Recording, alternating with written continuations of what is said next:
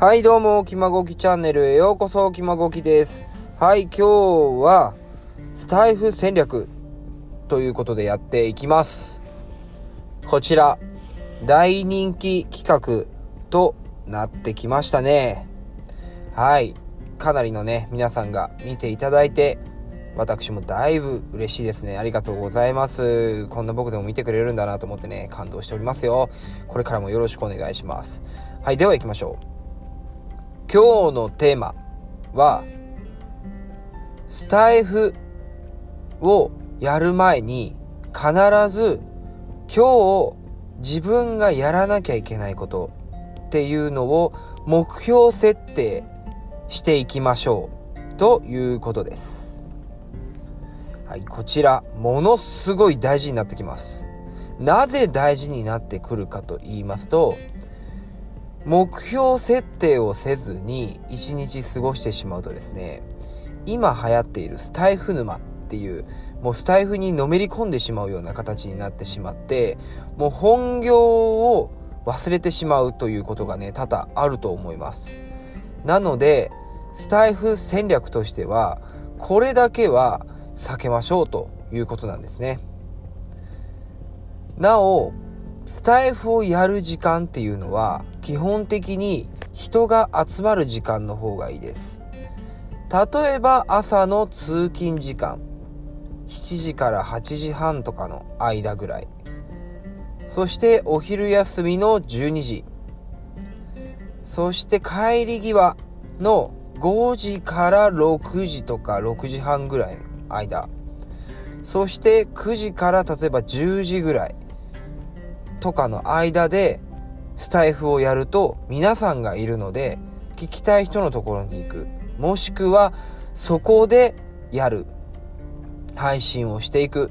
っていう風にやっていくとより認知が上がったり自分の知名度が上がる。可能性があります。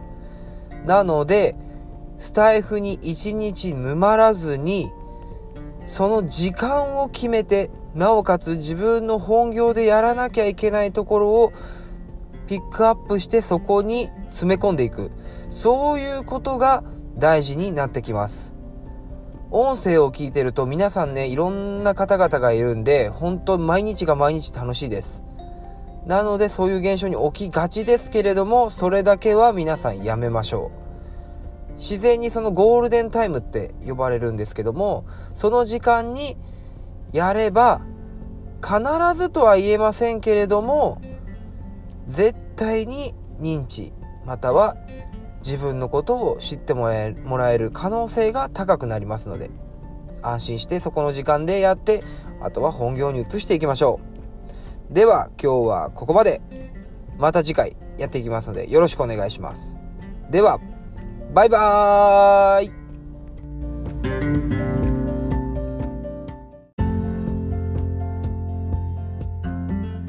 建築関係トントントン、ハロハロー、ごきちゃんです。はい、今日もですね、家の間取り教室やっていきましょう。はい、今日はね、とあるマンションの 3LDK の部屋をご紹介していきたいと思います。詳しいのはね、えー概要欄に貼ってあるノートのリンクを見てください。そこに図面も貼ってあるので、ぜひぜひ一緒に楽しんで見ていきましょう。はい、僕ね、これね、全体的にこの部屋僕、好きですね。うん、一言で言うと。で、まあ、あの、入り口入っていただくと、まあ、これまた名前がないもんでなんだこれって思うんですけど、これ玄関ですね。はい、玄関で、もうあの、この横にあるの多分収納だと思います。多分ね、わかるんじゃないかなと思って多分これ書いてるんだと思うんですけど、まあこれはね、ヤフーでね、引用してるんでね、まあね、誰が書いたかちょっとよくわかりませんけど、はい、僕はね、まああの、そういうところもね、気にしていくんでね、よろしくお願いしますね。はい。でね、まず入っていただくとね、両側に洋室、二つありますよね。まあこれね結構ね、まああの、左があれですかね、夫婦の部屋で、右がもしかすると、まあお子さんの部屋っていう風になってくるのかなと思いますけどね。まああの、広々と取れていて結構割といいんじゃないかなと思いますし、左の部屋なんていうのはね、もう特にね、まああの、二人の部屋ということでね、荷物とかもかなり多い中ね、こうやって収納がね、三つもあるということでね、ものすごくいいかなと思います。はい。でね、まあ一つ入ってもらって、まあ奥に行っていただくと、今度はですね、これトイレがありますね。でもこれ非常にトイレ、扉のね、この向き、あの開く向きがね、すごい危ないなっていうのがね、ちょっとね、原点かなとは思いますけどもね、もうこうするしかないのかなうん、できたらね、僕ね、こういうのをね、避けたくて、えー、引き戸にしたいんですけどね、まあ、戸袋とかもないので、なかなかちょっと厳しいのかなと思いますけど、まあ、トイレの位置もね、ちょっと考えたいなとは思いますよね。うん、ちょっとね、まあ、子供の様子の隣にね、トイレがあるってことで、しかもあの、これ、ウォークインクローゼットのね、よく見たら様子のところなんですけど、まああのね、戸袋になっててこれ壁が薄いもんで、もしかしたらね、トイレの音が聞こえるんじゃねえかなっていう風にね、思うんですけどね、これダメでしょって言ってね、思いましたね。はい。ではね、次行きましょうね。はい、次、LDK に入っていきましょう。はい、こちらかなりこれも広いですね。もうこれ素晴らしいですね。はい。まあ、これ理想ですね。僕んちもだいたいこんな風になってますね。はい。これぐらいやっぱり広いと、まあ本当にね、いろんなものが置けますし、もう本当にね、楽、楽にね、えー、いろんなことをね、過ごせていけるかなと思いますね。この柱のね、えー、角にテレビを置いたりだとか、真ん中に机を置いたりだとかね、いろいろなことがね、できるんでね、まあ本当楽しめる空間かなと思います。で、まあね、隣にね、和室っていうね、日本らしいものがあってですね。まあそこの奥にはね、まあこれ収納になってるんですかね。まあ収納がね、大きくあるということでね、えー、全体的に大きいスペースで区画してあるなっていうのがね、この LDK と、まあプラス和室で、えー、見て伺えますね。はい。ちょっと飛ばしましたけども、今度お風呂に行きましょう。はい。お風呂ですね。これ。まあ、このお風呂の形もうまく収まってるんじゃないでしょうか。はい、とてもいいと思います。はい。なので、まあ、本当に惜しいのがちょっとトイレですね。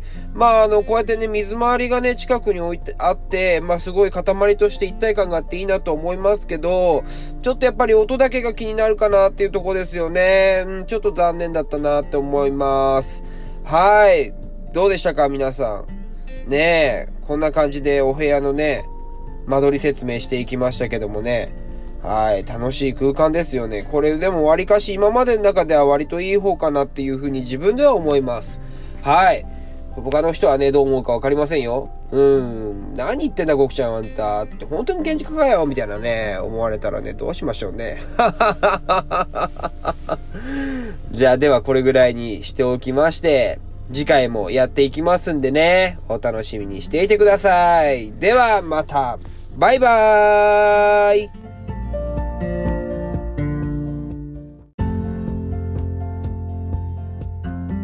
建築関係トントントン、ハロハロごきちゃんです。はい、今日もですね、お家の間取り紹介していきますよ。はい、今日はね、こちらの図面をやってますけどもね、Yahoo からね、図面を引用しておりますんでね、はい。これね、やっていきましょうね。楽しく楽しくやっていきましょう。はい、まずポーチからやっていきますよ。はい、このポーチ入り口ですね。これマジ、これね、思うのが、日差しあんの？っていう風に思いますね。うーん、これ日差しなかったら雨ダーダーでね、もう雨の中ね、もう人を待つとかもう最悪ですよね。はい、これね、遠いとかもね、落ちてるのかなちょっとわかんないですけどもね、しかも図面のとこにね、名前がないから、これ本当にポーチなのかどうかもわからないっていうね。ただね、もうタイルで割れてるで多分ポーチだと思いますけどね。うん、玄関ポーチだと思いますけど。もう本当に。ね、いきなり突っ込んでしまいましたけども。はい、行きます。次ドア開けて玄関ですね。この玄関いいですね。なぜかここには玄関って書いてあるんですよね。わかりやすいですね。こういうの全体的に書いてほしいんですよね。うん、ここね、玄関僕割と好きで、広いんですよね、割かし。で、まあ何人暮らしをこれイメージされてるかちょっとわかんないんですけど、めちゃくちゃね、広い感じがしてね、下駄箱もかなり大きいし、まあ靴も結構蹴るのかなっていう意味で好印象です。はい。じゃあ続きましてね、これ、引き戸。を入ってもらって、LDK ですね。ここいいんですよ。僕もここはもうほんと玄関より好き。LDK が多分この部屋の中で多分一番好きかもしれないです。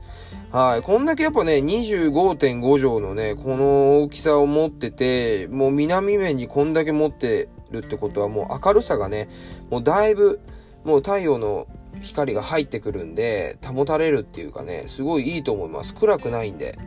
はい、もうこちら、ほんといいですね。犬とか猫とか飼ったら、ここでね、コロンコロンコロンコロン寝てね、日向ぼっことか多分してるんですかね。で、子供たちもね、ここで例えば遊ぶ場所として見てたらね、すごいいいですよね。はい。しかもね、ここの場所、かなりね、すごいうまくできてるんですよ。トイレもわりかし近いし、LDK から。で、まあ、あの、キッチンもね、こういう風に狭いところですけどもね、こうやってやって食器とか置いてね、はい、いろいろ置けるとかすごいいいですよね。僕的にはもう素晴らしい配置だなって僕は思います。はい。で、まあ続きましてね、あの、洋室7.5畳の方に行きたいと思います。こちらも広いですよね。もう一人だったら、この部屋あればね、全然一人のね、まあ自分の部屋としてね、活用できますよね。しかもトイレが近いし、もう最高ですね。もうすぐすぐパッと行ってね、入れるっていうのが、動線の確保。これ子供をここに置くとしたらすごいいいですよね。すぐ対応いろんなことができるので。で、しかも収納があってね、うん、収納も結構わりかしなんか広いんじゃないですかね。うん、広いからすごいいいなと思います。ただね、また文字がないですね、収納。これ本当収納かっていうとこなんですけどね。LDK のこのちっちゃい多分0.5畳ぐらいのこれも収納かっていうね、多分収納だと思うんですけどね、パイプシャフトだったらどうしようって言ってね、この大きさね、まあないと思いますけど、うん、まあ1階、1階のね、平屋なんでね、よっぽど、よっぽど多分掃除道具大きいだと思うんですけどね、うん。いや、続きましていきますよ。次は洋室12畳のところ行きましょう。これもいいですね。LDK と直通していて、これ多分夫婦がね、過ごす部屋っていう風な感じのイメージでしょうかね。わりかしいですよね。やっぱりこれぐらいのスペースがあれば、まあ本当にね、2人で寝るところも確保できるし、いろんなね、ものを着たりするんでね、結構いいかなと思います。収納も2つあるってことでね、旦那さん、奥さんってことで分けれるんだよね。これもいいですよね。素晴らしいです。ただこれもまた収納がない。文字がない。何かわからないって感じでね、うん、いいと思います。ただこれね、開き戸のね、あの感じがなんですけど、これ LDK 側にガッて開くんで、まあこれもいいんですけど、まあ、戸当たりとかもね、壁際に寄せてね、いいんですけどね、人だけ注意してほしいなっていう風な感じですね。思いっきり開けてね、人がね、バーンって当たったら偉いことなんでね。はい、続きまして、行きましょう。はい、洗面室と今度浴室ですね。いや、いいですね、これも。ただこれ、配置を見るとね、このね、あの、引き戸のところにね、なんか変な家具みたいな茶色いやつが置いてあるんですよね。これ邪魔なんじゃないかなって僕思うんですけどね。まあ、寸法に綺麗に収まるように配置すればね、すごい綺麗に見えるんでね、飛び出しちゃ、ちょっと飛び出しちゃうとね、やっぱね、おかしく見えるんですよね。うん、もうあの、有効幅が取れなくなって、もう人の出入りがしづらかったらね、使い悪くなっちゃうんでね。うん、もうあとはね、もうまたこれもうないんですよ、文字が。洗面室だと思うんですけど、洗面室って書いてくださいよってね、思いますけどね。浴室も浴室って書きなさいよって言ってね。もうこんだけ素晴らしい部屋を書いてるんですから、もったいないですよってって思いますよね。はい。ではではね、今日はこんな感じで説明していきました。次回もやっていきましょうね。はい。またお会いしましょう。では、See you!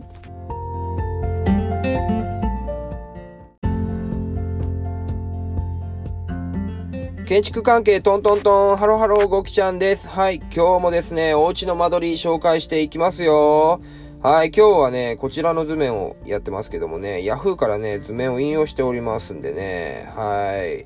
これね、やっていきましょうね。楽しく楽しくやっていきましょう。はい、まずポーチからやっていきますよ。はい、このポーチ入り口ですね。これマジ、これね、思うのが、日差しあんの？っていう風に思いますね。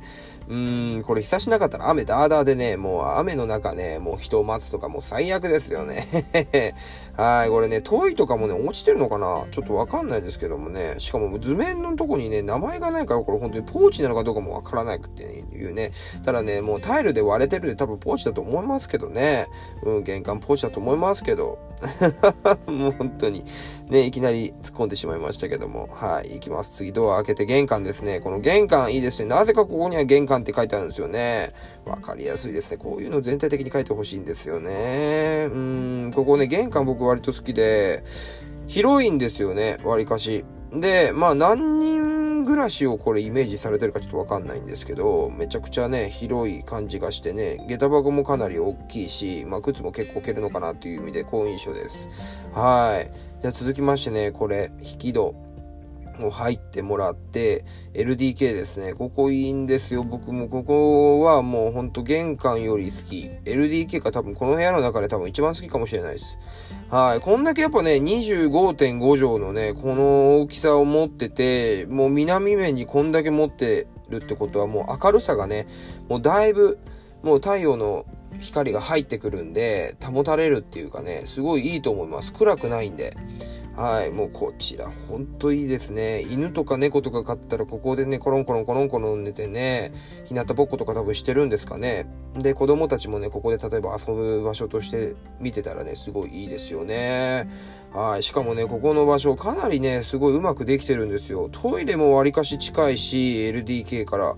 で、まあ、あの、キッチンもね、こういう風に狭いところですけどもね、こうやってやって食器とか置いてね、はい、いろいろ置けるとかすごいいいですよね。僕的にはもう素晴らしい配置だなって僕は思います。はい。で、まあ続きましてね、あの、洋室7.5畳の方に行きたいと思います。こちらも広いですよね。もう一人だったら、この部屋あればね、全然一人のね、まあ自分の部屋としてね、活用できますよね。しかもトイレが近いし、もう最高ですね。もうすぐすぐパッと行ってね、入れるっていうのが、動線の確保。これ子供をここに置くとしたらすごいいいですよね。すぐ対応いろんなことができるので。で、しかも収納があってね、うん、収納も結構わりかしなんか広いんじゃないですかね。うん、広いからすごいいいなと思います。ただね、また文字がないですね、収納。これ本当収納かっていうとこなんですけどね。LDK のこのちっちゃい多分0.5畳ぐらいのこれも収納かっていうね、多分収納だと思うんですけどね、パイプシャフトだったらどうしようって言ってね、この大きさね、まあないと思いますけど、うん、まあ1階、1階のね、平屋なんでね、よっぽど、よっぽど多分掃除道具大きいだと思うんですけどね、うん。いや、続きましていきますよ。次まして、洋室12畳のところ行きましょう。これもいいですね。LDK と直通していて、これ多分夫婦がね、過ごす部屋っていう風な感じのイメージでしょうかね。わりかしいですよね。やっぱりこれぐらいのスペースがあれば、まあ本当にね、二人で寝るところも確保できるし、いろんなね、ものを着たりするんでね、結構いいかなと思います。収納も2つあるってことでね、旦那さん、奥さんってことで分けれるんだよね。これもいいですよね。素晴らしいです。ただこれもまた収納がない。文字がない。何かわからないって感じでね、うん、いいと思います。ただこれね、開き戸のね、あの感じがなんですけど、これ LDK 側にガッて開くんで、まあこれもいいんですですけど、まあ、戸当たりとかもね、壁際に寄せてね、いいんですけどね、人だけ注意してほしいなっていう風な感じですね。思いっきり開けてね、人がね、バーンって当たったら偉いことなんでね。はい、続きまして、行きましょう。はい、洗面室と今度浴室ですね。いや、いいですね。これも、ただこれ、配置を見るとね、このね、あの、引き戸のところにね、なんか変な家具みたいな茶色いやつが置いてあるんですよね。これ邪魔なんじゃないかなって僕思うんですけどね。まあ、寸法に綺麗に収まるように配置すればね、すごい綺麗に見えるんでね、飛び出しちゃ、ちょっと飛び出しちゃうとね、やっぱね、おかしく見えるんですよね。うん、もうあの、有効幅が取れなくなって、もう人の出入りがしづらかったらね、使い悪くなっちゃうんでね。うん、もうあとはね、もうまたこれもうないんですよ、文字が。洗面室だと思うんですけど、洗面室って書いてくださいよってね、思いますけどね。浴室も浴室って書きなさいよって言ってね。もうこんだけ素晴らしい部屋を書いてるんですから、もったいないですよってって思いますよね。はい。ではではね、今日はこんな感じで説明していきました。次回もやっていきましょうね。はい。またお会いしましょう。では、See you!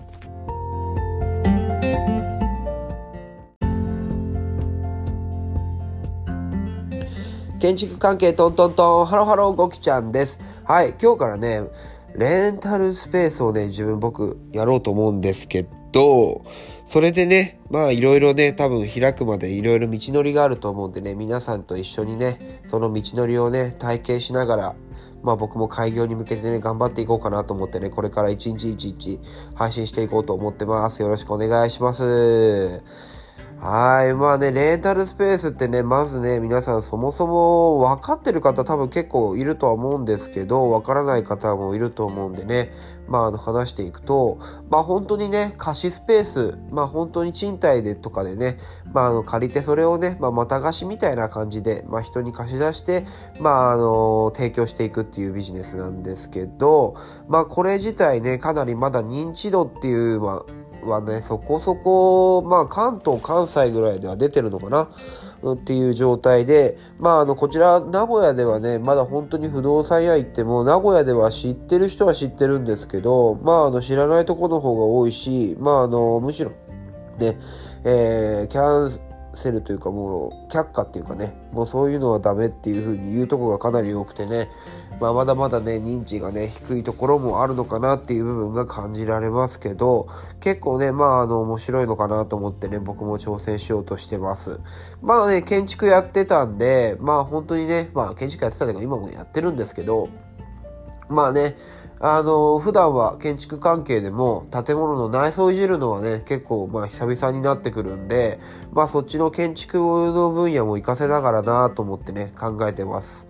はい、いろいろなデザインとかね、いつもはちょっと掘削とかしてるんですけども、まあ、あの、久々にこの内装をいじってみて、まあ、そういう建築家が作るスペースっていうのをね、え提供して皆様にね、喜んでもらえるようなスペースを作っていけたらなっていうふうに思ってますね。はい。なので、皆さんね、毎日毎日こうやって更新していくんでね、まあ、日々あった出来事とかね、そういうのもね、今回、これからね、更新していこうと思いますので、よろしくお願いします。では、今後もお楽しみに。バイバイ。またね。See you!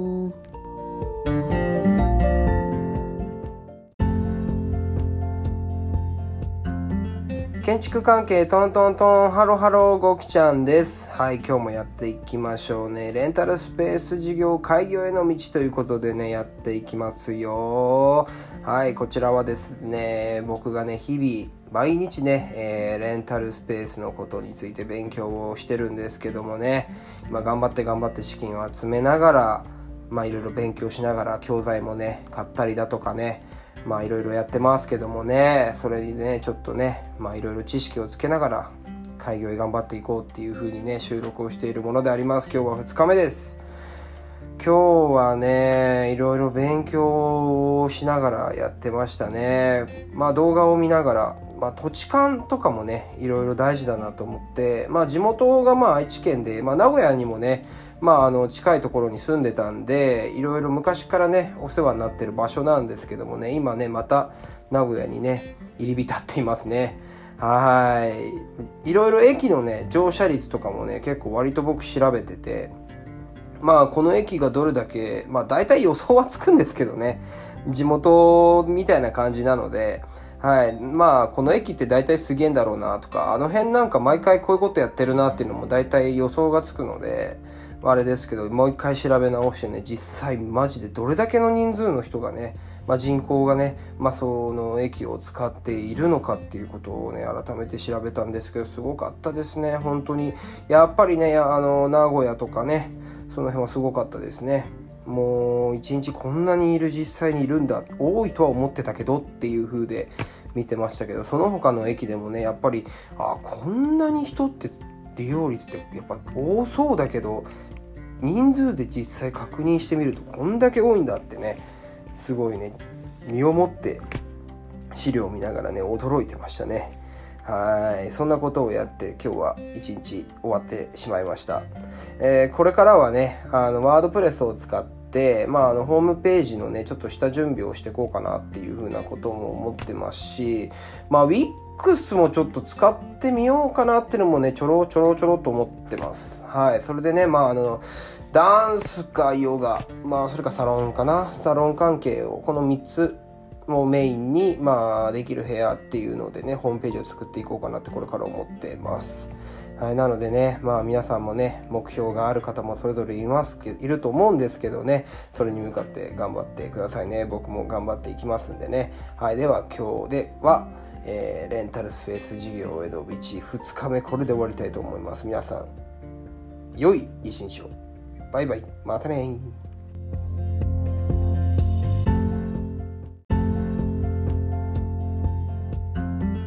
建築関係トントントンハロハロごきちゃんです。はい、今日もやっていきましょうね。レンタルスペース事業開業への道ということでね、やっていきますよ。はい、こちらはですね、僕がね、日々、毎日ね、えー、レンタルスペースのことについて勉強をしてるんですけどもね、今頑張って頑張って資金を集めながら、まあいろいろ勉強しながら教材もね、買ったりだとかね、まあいろいろやってますけどもね、それにね、ちょっとね、まあいろいろ知識をつけながら開業へ頑張っていこうっていう風にね、収録をしているものであります。今日は2日目です。今日はね、いろいろ勉強をしながらやってましたね。まあ動画を見ながら、まあ土地勘とかもね、いろいろ大事だなと思って、まあ地元がまあ愛知県で、まあ名古屋にもね、まああの近いところに住んでたんで、いろいろ昔からね、お世話になってる場所なんですけどもね、今ね、また名古屋にね、入り浸っていますね。はい。いろいろ駅のね、乗車率とかもね、結構割と僕調べてて、まあこの駅がどれだけ、まあ大体予想はつくんですけどね、地元みたいな感じなので、はい。まあ、この駅って大体すげえんだろうなとか、あの辺なんか毎回こういうことやってるなっていうのも大体予想がつくので、あれですけど、もう一回調べ直してね、実際マジでどれだけの人数の人がね、まあ、人口がね、まあ、その駅を使っているのかっていうことをね、改めて調べたんですけど、すごかったですね、本当に。やっぱりね、あの、名古屋とかね、その辺はすごかったですね。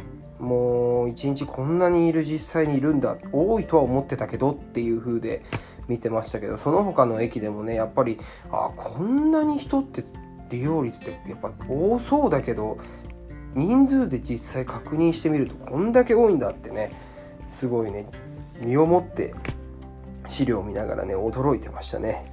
はいそんなことをやって今日は一日終わってしまいました、えー、これからはねあのワードプレスを使ってまあ、あのホームページのねちょっとした準備をしていこうかなっていうふうなことも思ってますしまあ WIX もちょっと使ってみようかなっていうのもねちょろちょろちょろと思ってますはいそれでねまああのダンスかヨガまあそれかサロンかな？サロン関係をこの3つをメインに、まあ、できる部屋っていうのでね、ホームページを作っていこうかなってこれから思ってます。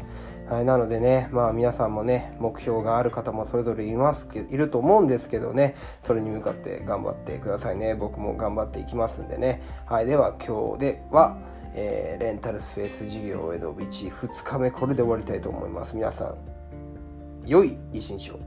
バイバイ。またね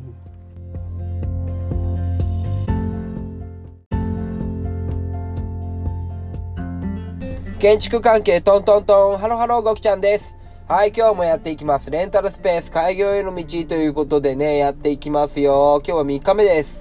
まあ今日はね、ちょっと雨なので、あの、物件を回ったりとかはちょっとやめたと思って、あの、とある人のね、教材を買ったんでね、まあ、あの、それで勉強してましたね。はい。今日はもう本当に、そのスペースをね、開業する上でのね、運営方法っていうとかね、そういうのを見てましたけど、はい、いろいろありますよね、運営方法ね。もうレンタルスペースっていうのはもう基本的にまた貸しなので、まあ、他のね、人に使ってもらうっていう風なイメージなんですけど、やっぱりね、そこでのね、運営方法によってね、まあ、あのトラブルだとか、あの辺結構多いんですよね。なので、その辺を例えばどういう風に運営していって解決していくのかとかね。まあそういうのを学んでましたけどもね。もういろいろありますね。でもやっぱりね、自分が動くっていうのもね、手ですけどね。やっぱりあの、自動化していくっていう風なのも一番いいのかなっていう風に思ったりしてました。はい。やっぱり、まあ、あの、遠いスペースで例えば運営する場合とか特に自動化とかはね、していかないといけないなとは思いましたね。でも、自動化しなくてもいいなって思ったのは、やっぱりその、その人も言われてたんですけど、掃除とかね、まあ、ああいう部屋の管理、まあ、あの、ちょこちょこ見に行くっていうのはね、やっぱり、建築でやってた現場でも同じですけども、やっぱ気になるんでね、そういうのはやっぱり自動化じゃなくて、まあ、あの、自分の目で確認して汚いところとかね、不備があるところは自分で直していこうかなとかね、いろいろ考えてましたね。はい、そんなことを考えながら、まあ、賞味2、3時間ぐらいかな。うん、2、3時間ぐらいちょっと考えて、ちょっと今もう外に出ちゃってます。とあることがあってね、ちょっと外に出ちゃってるんですけどね。まあ、今日はね、それぐらいで勉強は終わりにして、明日もね、引き続き勉強できればなと思ってます。では今日はここまでにします。皆さん、今日の夜もね、僕ライブ配信やっていきますんで。まあ、今日はちょっと何時になるかちょっとわかんないですけど、まあ、おそらく10時前ぐらいにはできるかなとは思ってます。なのでね、また楽しいライブ。まあ、ゆったりとしたライブなんで、出入り自由のライブ、毎回やってます。なのでね、まあ、あの、楽しみあり、えー、相談事もあったりだとかね、いろいろみんなで解決したりだとかね、楽しんでほっこりするライブにしていきたいと思いますんで、来てくださいね。では、また、明日、えー、明日。バイバイ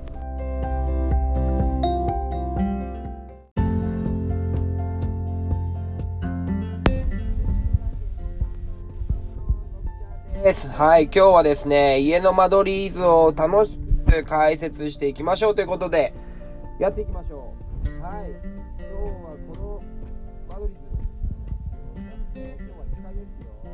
はい。この間取りですね。僕ね、もう本当に、今までで多分、1番、2番を争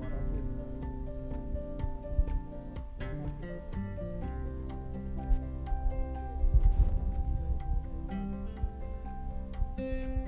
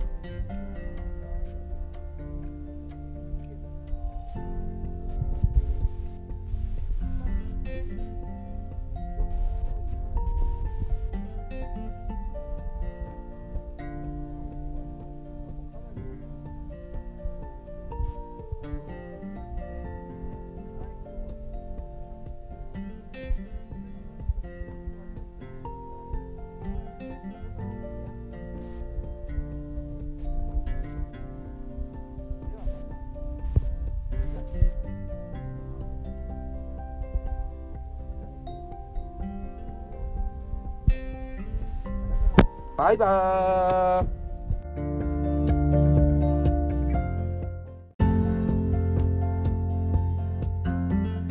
建築関係トントントンハロハロゴキちゃんです。はい今日は家の間取り図について説明していきます。前回のやつがですねさっきのっけたらちょっと音声が途切れてて音声が聞こえないっていうね事態になってしまいました。すいませんでした。申し訳ございません。ということでね再度仕切り直しということでやっていきましょう。はい。えっとまずですね玄関入っていただきますとねこれいいですよね。これ広々とした空間をイメージできているのでものすごくいいと思います。はい。でねこれもう一ついい点がありまして玄関にこれ棚とかありませんよね。これすごく僕好きなんですよ。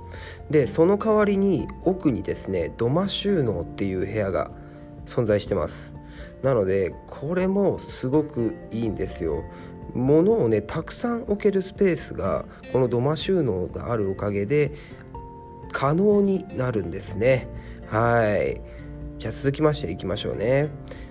ホール。こちらはね本当にストレートにガーッとあるんですごいいいですね。行きやすいというか。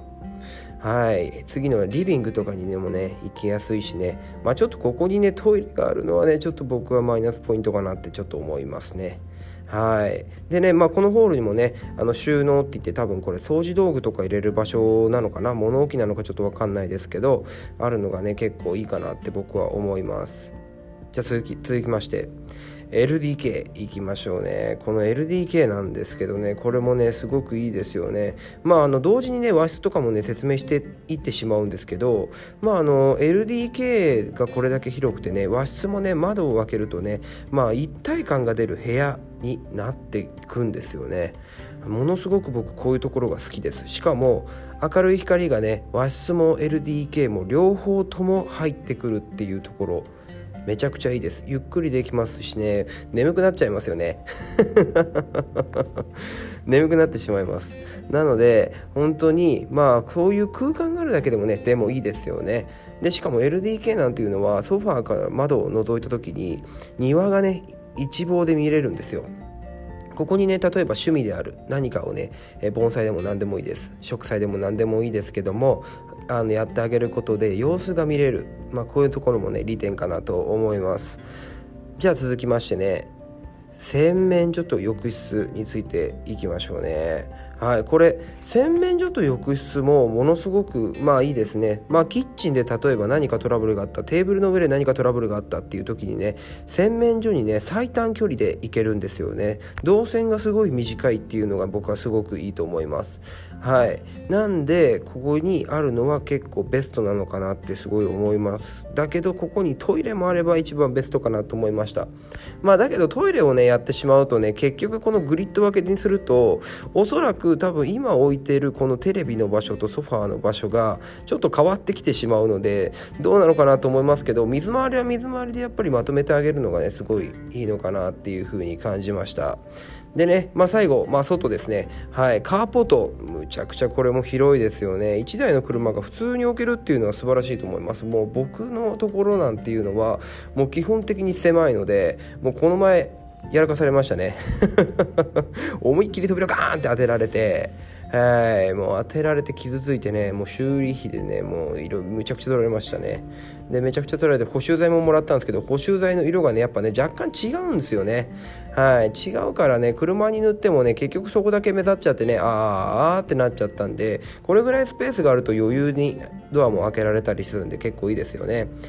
はいで自転車もねこれすごい綺麗に並んでますよね。4台置けるっていうイメージですかね。多分4台以上もしかしたら置けるんじゃないかなっていうふうに僕は思いますけどね。はい以上で今日の間取り図終わっていきたいと思いますけどもね。どうでしたかね。はい僕的にはこの図面っていうのはもうすごいいいなと思ってますし多分1番2番ぐらいでいいんじゃないかなと思います。とにかく分かりやすいです。はい。もう木の位置とかもね正確にあるし部屋の間取りもねあのどこがどの部屋なのかって言ってもね一目でね分かってしまうんであのすごくいいかなと思います。はい、もう収納はここだよ棚はこれなんだよっていう風とかねすごくいいですね。でしかもねどこに何を置いたら一番ベストなのかっていうのをねす全てこれを見れば把握ができるっていうのがねすごくいいです。はい。とても良かったです。ではまた今度やっていきますのでよろしくお願いします。またね。バイバイ。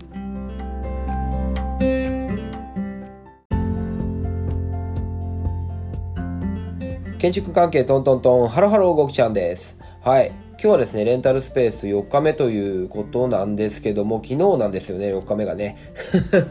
今日実際5日目なんですよ。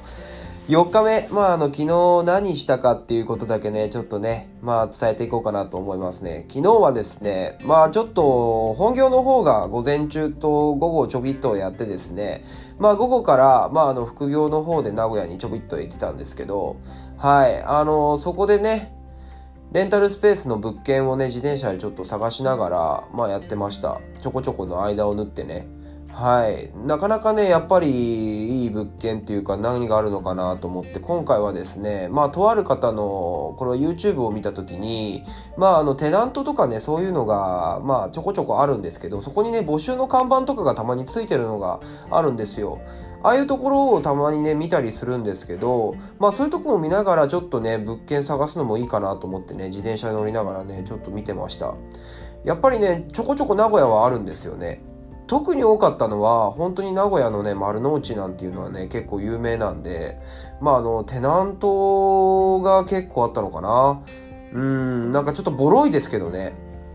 ボロいところがあったり、まあそういうところは貸し会議室とか、ああいう事務スペースに使うところの方が有効なのかなっていうふうにも思いますし、まあなんせね、丸の内なんてもう本当に会社がガーッと集まってるところなので、まあ基本的にはそういうスペースの方が需要があるのかなっていうのは感じましたね。まあ他のところはですね、まあ栄とか、あの辺は居酒屋とか飲み屋街とかなんで、まあ特にね、まあ、ああいういかがわしい店とかも結構ありますけど、錦とかもね。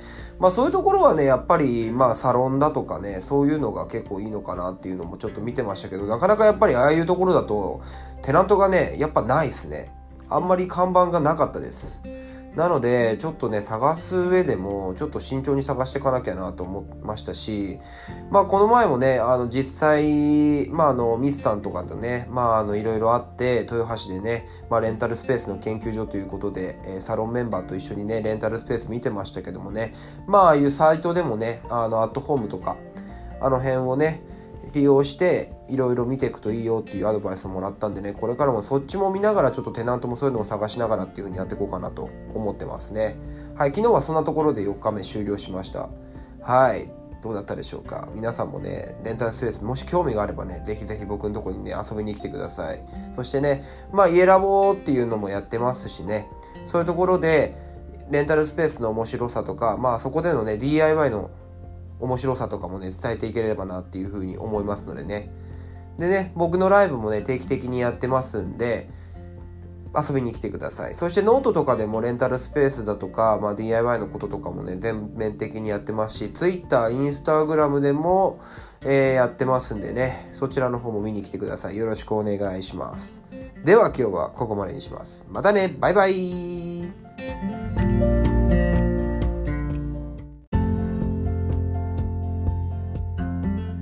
建築関係トントントン、ハロハロゴキちゃんです。はい、今日はですね、レンタルスペース事業開業への道ということで今日は5日目やっていきますよ。はい、今日はですね、本業もやりながら、ちょっとあの、レンタルスペースの物件の方を見てきました。はい。名古屋の今日は伏見というところで、1個、まあ、家賃が7万ぐらいだったんですけど、まあ、ちょっとね、綺麗な物件だということでね、連絡が来たので、ちょっと見に行ってきました。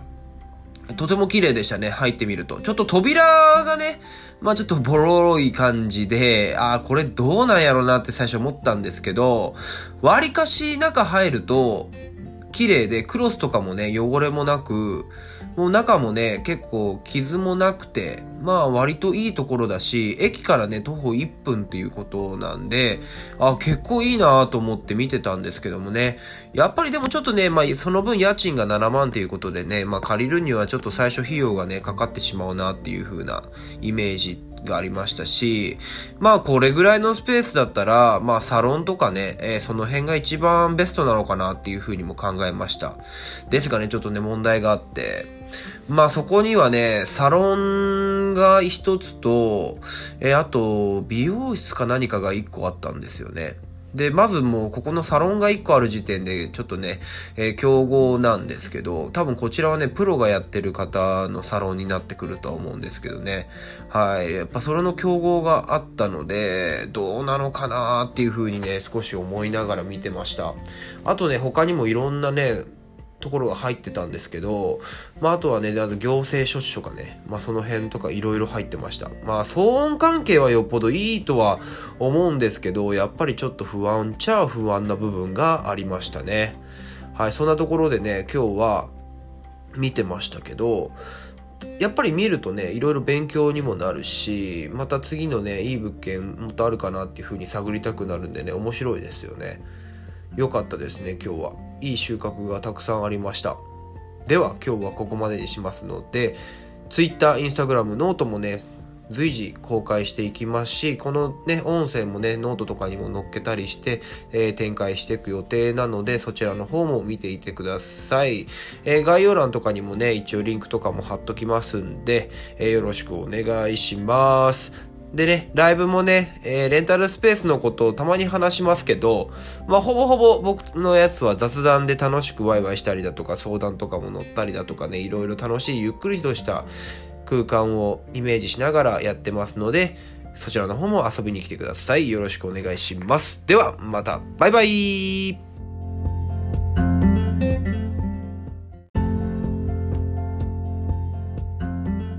建築関係トントントン、ハロハロごきちゃんです。はい、今日もですね、音声で家の間取りを楽しく見ていきましょうということでやっていきます。今日もね、Yahoo の方から図面の画像を引用させてもらいました。今日の画像はこちらですね。はい。まあ、このね、長方形の一つの間取りになってますけどもね、早速行きたいと思います。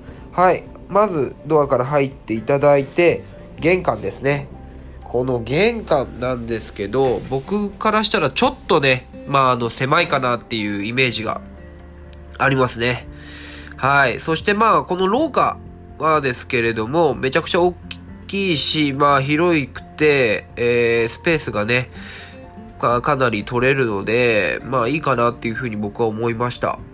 あと収納もね、多分これいっぱい多分ね、道具とかまあ、ゴルフ道具とかね、スノーボードの道具だとか、ああいう工具だとか、なんかいろいろ多分入れる場所なんですかね。多分これでこんだけ広く取ってあると思うんですけど、まあ、大きい分にはね、かなり使い勝手はいいんで、まあいいかなとは思います。で、まあ、ちょっと一個気になるのは、シューズインクローゼットですかね。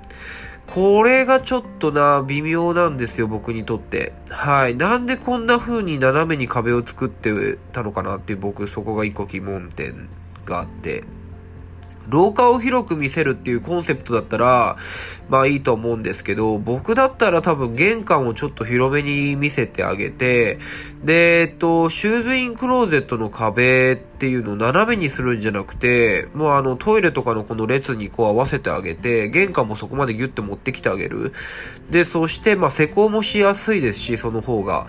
で、あともうこの開きにするんじゃなくて、もうこっちの玄関から通じるように、引き戸にしてあげるっていう風なのが一番いいのかなって僕は思いました。はい。このままだとね、多分その玄関に靴を置いて、ね、まあ行くのもいいと思うんですけど、多分多くなってくると多分シューズインクローゼットの方に持ってくと思うんですよね。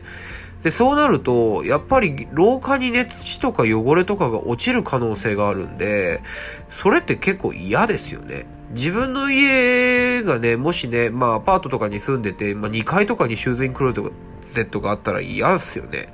廊下に靴わざわざ持ってってっていうのはすごい嫌だと思うんで、まあこれだけちょっとなんか、うんち変えれないのかなって僕は思いました。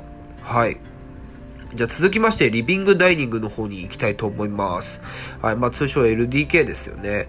はい。まあ LDK なんですけど、これまあすごい広く取ってあって僕は素敵ですね。これだけ広く取ってあれば、何でもできるなと思います。で、まあ、配置図も結構いろいろ書いてあったり、まあ、あの、食事のできるスペースとかもね、えー、団らん、家族団らんできる場所も取ってあってすごくいいかなと思うんですけど、一個だけこれね、方角がわかんないんですよね。これ、どっち向いってんだろうなっていう風な、どっち向きの建物になってんだろうっていう風なね、方角がないんで、これがちょっとマイナスかなと思います。はい、テラスがね、まあ、本当に、これどっちの最高で入ってるのかなと思ってね。まあみんな、南東とか南面だったらいいですけど、一番ベストですけどね。まあ西面でもそんな悪くはないとは思うんですけど、まああんまりね、良くないですよね。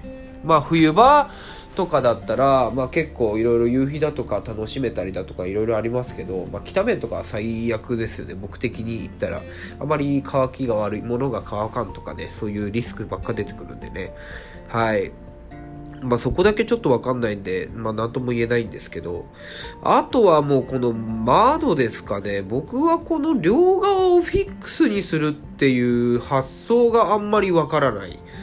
っていうイメージがあります。なんでここをフィックスにするのかなっていう。まあ、フィックスっていうのはこの動かない窓なんですよ。要は。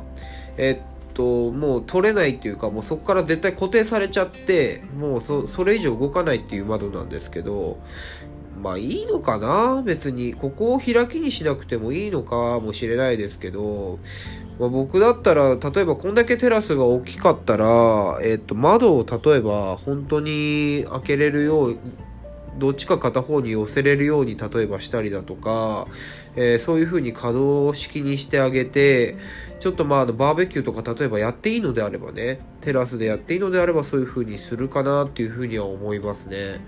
はい。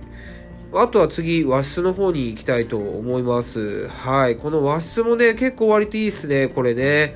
はい。もう本当に和室の扉を開いてあげるとね、和室とリビングが合体するような感じで一体感が出るんで、ものすごい僕は好きですね。はい。本当ね、あとこれ、押し入れなんですけど、この押し入れってこれどうやって開けるんやろうって僕思いました。これ壁になっとるじゃないですか。これか、なんか扉のマークつけたらんとこれわからんくないかと思ってね、はい、思いましたけどね。はい、本当ね。あと、板畳もこれだけあるで、うん、まあ十分かなって僕は思いますけどね。うん、まあこれ多分 RC だと思うんで、はい、RC で多分くぐられてるとは思うんですけど、まあこれしかと、ここのスペースしか多分無理なんだろうなっていう、板の、板ど板畳は多分無理なんだろうなと思いましたね。まあここの窓もね、多分これはどうなんやろ、テラスに抜けれる窓なのかな？どうかな？普通の窓なのかちょっとわかんないですけど、はい。まああの、普通の窓だったらまあ結構まあいいのかな。まあでも僕的には、あのね、テラスに抜けれるような窓の方が、まあ結構味があっていいのかなって僕は思いますけどね。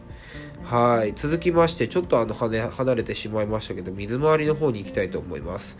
はい、水回り僕、これ僕ベストです。はい、すごいベストです。トイレもあって、洗面所もあって、浴室もあってって言ってね、スリートップ揃ってますね。もう何とでも対処ができるような感じになってますよね。もうここすごい好きです。もう個人的に一番ベストかなって僕は思います。あとこのリビングもね、和室もそうですけど、一番ベストかなと思います。はい。ではね、今日はね、こんな感じで1階の間取り説明していきましたけども、どうでしょうか？皆さんね。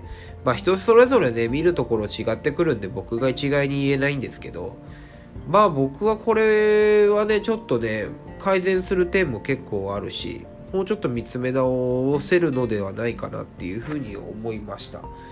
はい。では今日はここまでにしたいと思います。またやっていきますので、ぜひ楽しみにしていてください。またねバイバイ